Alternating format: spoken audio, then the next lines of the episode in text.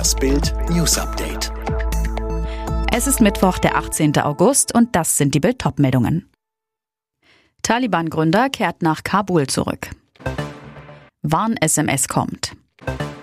Zukunftsfonds soll Automobilindustrie beim Wandel helfen. Jubel bei den Steinzeit-Islamisten, Heldenempfang für eine ihrer Führungsfiguren. Am Dienstag kehrte mit Mullah Abdul Ghani Baradar einer ihrer wichtigsten Köpfe zurück nach Afghanistan. Er hatte 20 Jahre im Exil in Katar verbracht. Triumphale Ankunft in Kandahar, der früheren Taliban-Hauptstadt. Dort wurde er mit Siegessprechchören empfangen. Islamisten begrüßten und feierten seinen Autokorso vom Straßenrand aus.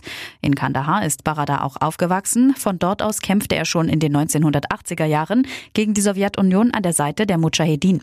Bis eben war er Leiter des politischen Büros der Taliban in Doha, der katarischen Hauptstadt. In dieser Funktion hatte er die Verhandlungen mit den USA im Februar 2020 geführt, unterzeichnete das Abkommen über den US-Abzug, sprach dabei mehrmals mit dem damaligen US-Präsidenten Donald Trump, traf auch dessen Außenminister Mike Pompeo. Wird Baradar jetzt der Obertaliban? Gut möglich. Derzeit handeln die Islamisten ihre Regierung noch unter sich aus. Geheimdienstkreise gehen davon aus, dass Baradar mindestens eine Art Superminister Wird. Endlich, die Bundesregierung macht den Weg frei für die Warn-SMS. Das hat das Kabinett am Dienstag beschlossen. Am 7. September soll der Bundestag ein entsprechendes Gesetz verabschieden. Bild hatte nach der Todesflut im Juli in Nordrhein-Westfalen und Rheinland-Pfalz die Einführung des Cell Broadcast genannten Systems gefordert, denn das hätte möglicherweise Dutzende Tote verhindern können. Viele Menschen ahnten nicht, dass das tödliche Hochwasser auf sie zukommt, wussten nicht, wie sie sich verhalten sollten. Doch das effektive Warnsystem, das in anderen Ländern seit Jahren im Einsatz ist, war in Deutschland Deutschland gar nicht erlaubt. Die entsprechende Technik wurde im Jahr 2000 sogar abgeschaltet.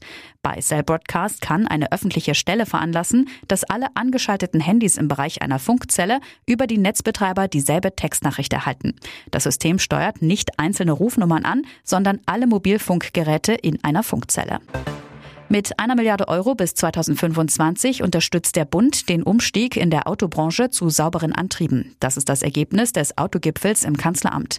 Unter anderem wird die Kaufprämie für E-Autos verlängert und Geld in die Digitalisierung gesteckt. Im Ahrtal sind nach der Flutkatastrophe rund 350 Kilo Munition gefunden worden. Die Polizei geht davon aus, dass die Patronen zum großen Teil Jägern und Sportschützen gehört haben. Allerdings sind in Rheinland-Pfalz teilweise auch Granaten und Panzerfäuste geborgen worden. Und das Formel-1-Rennen in Japan am 10. Oktober ist abgesagt worden. Das hat die Regierung in Tokio entschieden. Nachdem schon die Rennen in China, Singapur, Australien und Kanada abgesagt wurden, ist es das fünfte Rennen, das der Pandemie zum Opfer fällt. Alle weiteren News und die neuesten Entwicklungen zu den Top-Themen gibt es jetzt und rund um die Uhr online auf Bild.de. Fitbook hat einen neuen Skill, mit dem du in nur 10 Tagen fit wirst. Ganz einfach zu Hause mit nur 10 Minuten täglich.